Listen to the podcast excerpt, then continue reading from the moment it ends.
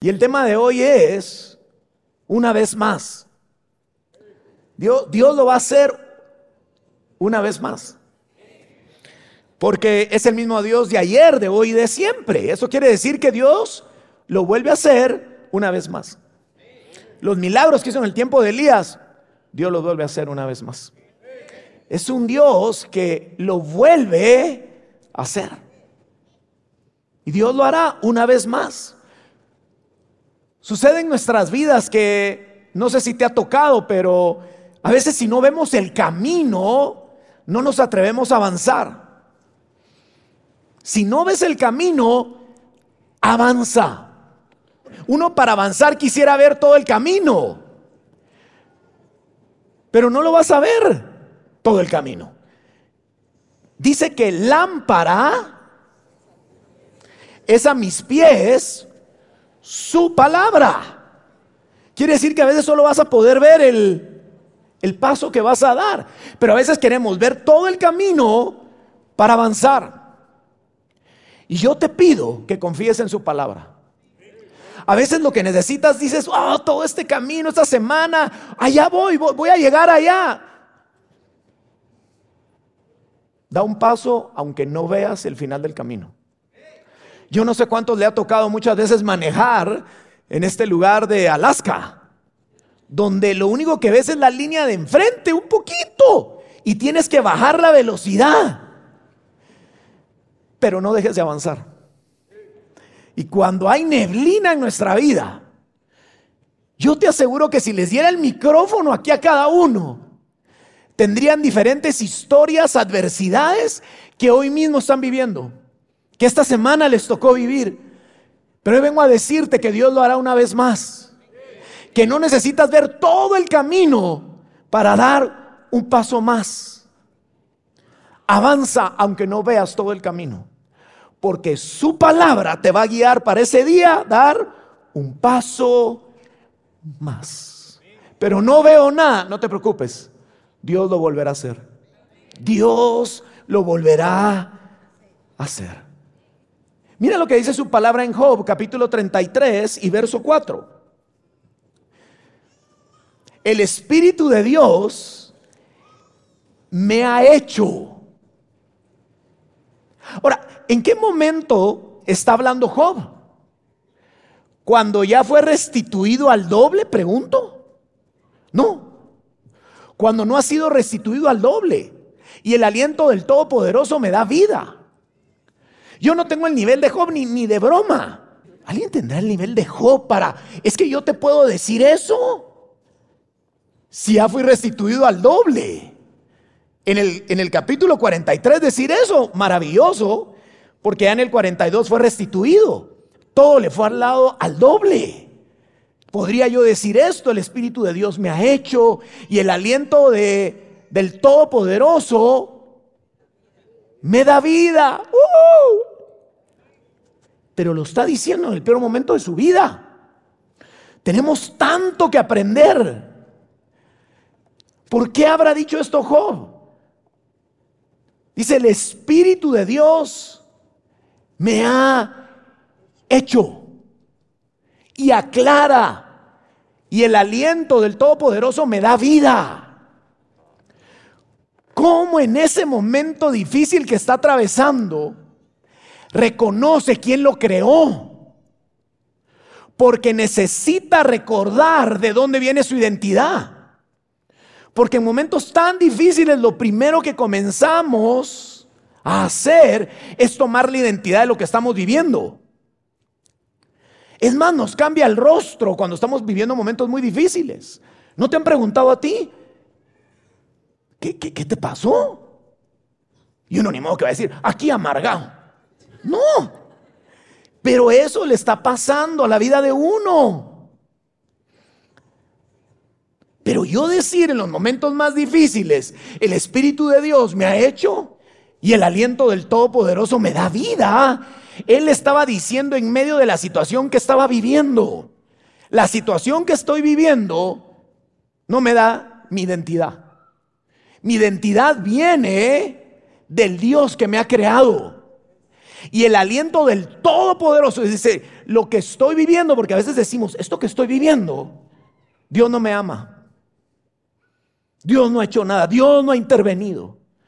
Pero levantarte a decir que el aliento del todo reconoce que Dios es todopoderoso, que Dios está por encima de lo que estás viviendo, que Dios está por encima de lo que está viviendo y decir, ¿sabes qué? Él me ha dado vida, Él me ha creado. En cualquier momento Dios lo volverá hacer. Mi identidad no me la da lo que estoy viviendo. Mi identidad sigue viniendo de un Dios que es todopoderoso, de un Dios que responde. He llorado, tal vez. He hecho berrinche. ¿Cuántos hacemos berrinches? Pero ¿sabes qué? Dios es todopoderoso. Escucha lo que dice otra versión en este mismo pasaje. Es muy interesante lo que dice la siguiente versión. El Espíritu de Dios me hizo y la inspiración del Omnipotente me dio vida. Oiga esto, Él me hizo, la inspiración de Dios me creó. Eres parte de la inspiración de Dios. ¿Usted se imagina eso? En los momentos más difíciles de tu vida. Hey, porque el diablo es experto en recordarte lo que estás viviendo y que no vas a poder salir. Él tiene que dejar claro que aún Dios se inspiró, Él es parte de la inspiración de Dios. Y que el mismo soplo del Espíritu, por eso me gusta tanto esto, el mismo soplo del Espíritu que me dio vida, es el mismo soplo que vendrá de Dios para guardar mi vida una vez más. Ahora uno quisiera pasar del capítulo 1 al 42. ¿Cuántos preferiríamos eso? No quisiéramos pasar por ahí. Pero si estás pasando por ahí, si estás pasando ese momento difícil, hoy a alguien específicamente yo le vine a recordar que Dios lo hará una vez más. Que Dios lo hará una vez más. Ahora, vengo a hablarte de la Biblia. No vayas a creer, bueno, los voy a emocionar. No, no, no. Lo que define tu ser no es lo que estás viviendo. Es que Dios te creó. Y que el plan de Dios sigue perfecto para tu vida. Porque cuando pasamos mucho tiempo bajo una influencia de una prueba, de una situación difícil, comenzamos a tomar esa identidad. Y por eso cuando nos preguntan, te veo extraño, yo me he amargado muchas veces. ¿Alguien más se ha amargado aquí? Yo me he amargado y, yo sé y mi corazón está endurecido y mi rostro es el reflejo de mi corazón. Es que no sabes lo que me ha tocado vivir. Es que no te imaginas lo que me ha tocado vivir. Yo creo que no nos ha ido peor que a Job. Pero Job podía recordar. Job le tenía que recordar a su alma y a su corazón que tenía un Dios sobrenatural y decir que Dios es todopoderoso. Entonces, si es todopoderoso, ¿por qué no me saca de esto? Por lo mismo, porque es todopoderoso. Y Él siempre usará todo su poder de la manera correcta en nuestras vidas. Porque podía añadirle nuevamente hijas, lo hizo. Le devolvió todo al doble. Es algo maravilloso.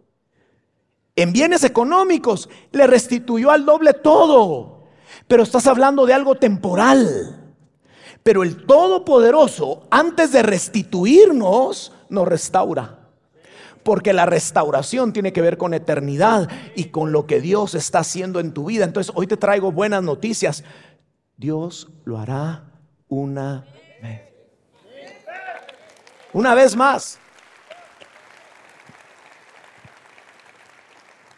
Dice, Dios se inspiró cuando me hizo. Dile al que está a tu lado, Dios se inspiró. Es más, deberías decirle al de al lado, Dios me inspiró, me deberías de invitar a almorzar. Soy inspiración de Dios. Te voy a dar la oportunidad que me invites a almorzar. Porque quiere decir, no necesitas un milagro más para saber que tú ya eres un milagro. Mm.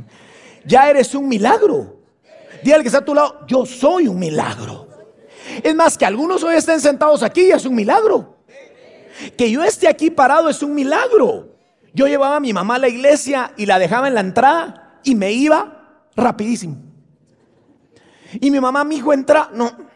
Me acuerdo, tenía 15, 16 años. Entra, no. Te invito a comer. ¿Dónde? Ah, sí, porque la comía. Ah, que yo me acuerdo bien. Y me decía, te voy a llevar. Y entonces medio entraba a la iglesia, me levantaba 20 veces al baño. Y todavía me decía, cuando la llegaba a traer a mi mamá, vas a ser pastor un día. decía yo, está senil, está senil la señora. O sea, ¿cómo? Somos un milagro. No soy mejor que nadie. Aquí el mejor de todos es Dios y todos los que estamos aquí somos un milagro. Yo te aseguro que cada historia es un milagro. Ya eres un milagro. Vienen más milagros porque Dios lo hará una vez más, pero ya eres un milagro. Ya somos un milagro.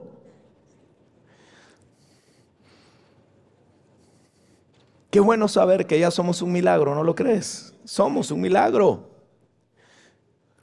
Qué bueno sería del capítulo 1 pasar al 42. Yo no sé quién ha creído que ya está fuera de servicio, pero no estás fuera de servicio. Al que está a tu lado, tú no estás fuera de servicio. A lo que has renunciado, Dios no ha terminado.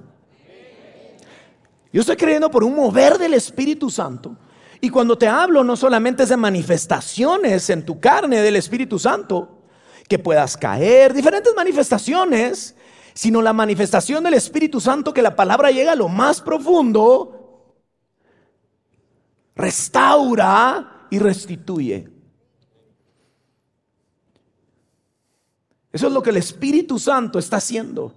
Y a lo que has renunciado, Dios no ha terminado. No cuentes aún tu testimonio, porque aún Dios no ha terminado ese testimonio. Tu testimonio es más glorioso de lo que has estado contando. Tu testimonio tiene un final glorioso.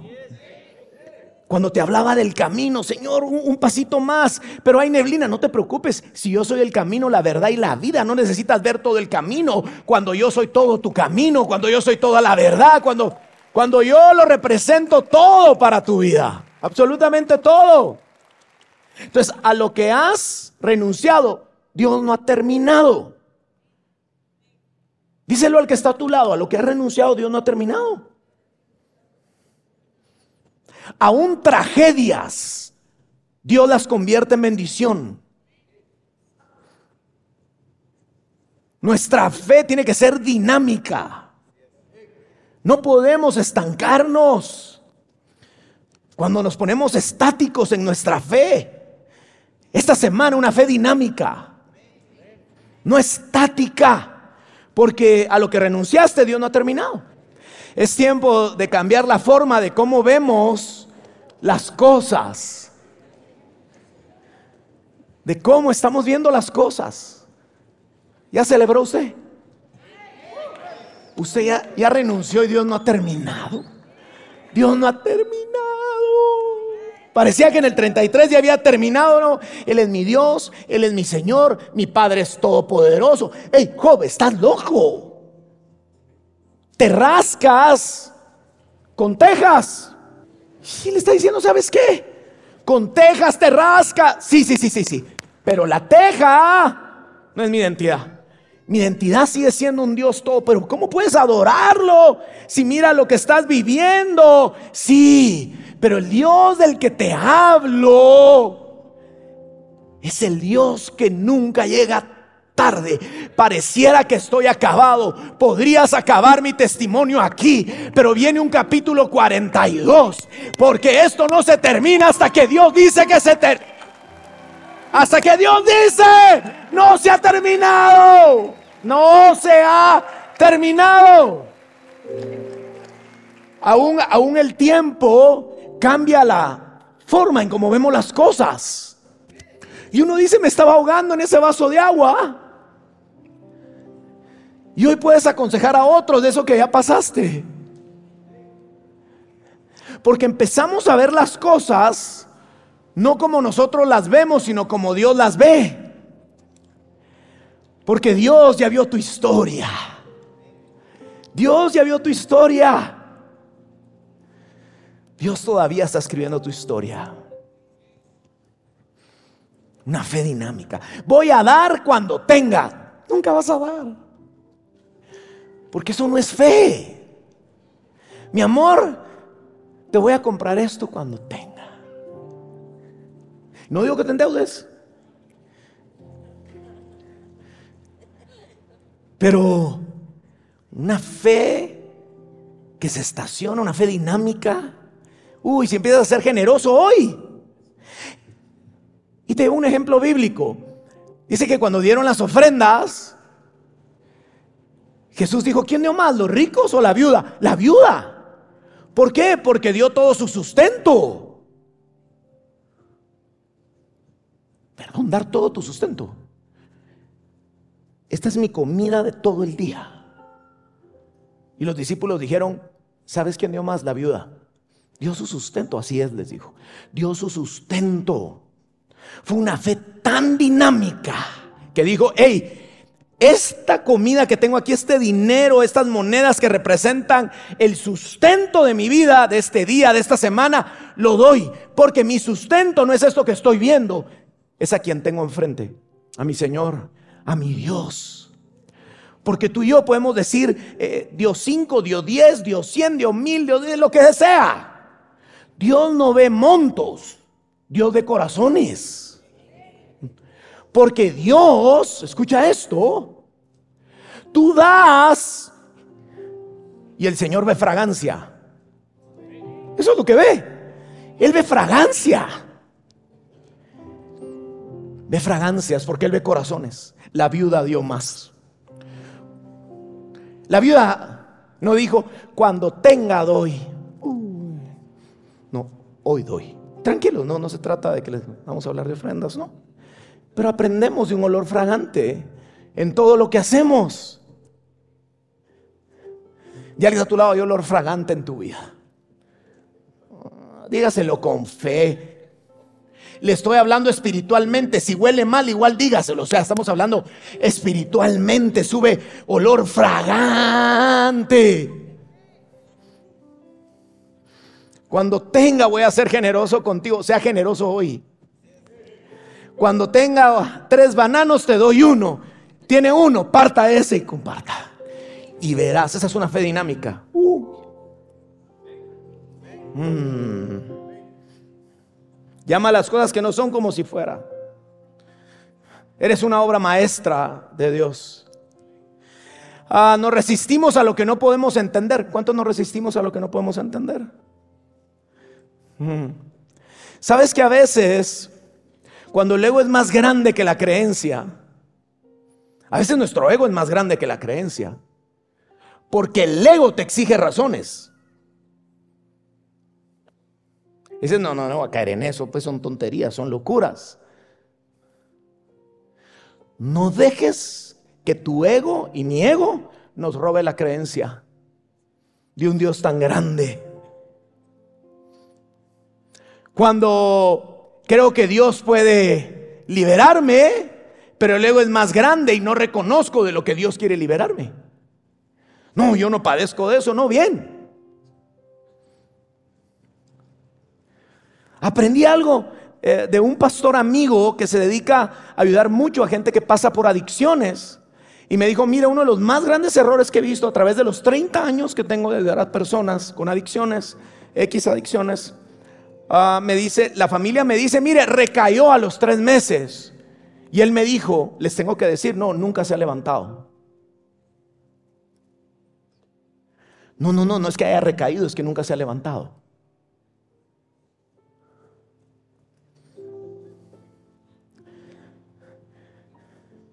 Y debe ser difícil algo de una adicción de la cual no puedes salir, que no podemos juzgar, pero sí podemos ayudar hablando la palabra de Dios y lo que debemos de hablar. No, no, no te has levantado, pero te vas a levantar. Porque el Espíritu de Dios va a limpiar tu vida, va a transformar nuestras vidas. Continúa confiando en nosotros, el Dios que dio su Hijo por cada uno de nosotros. Por cada uno de nosotros. Y escucha lo que dice en Segunda de Reyes 3:15. ahora llamen a alguien que toque el arpa. ¿Cuántos creen que Dios lo hará una vez más?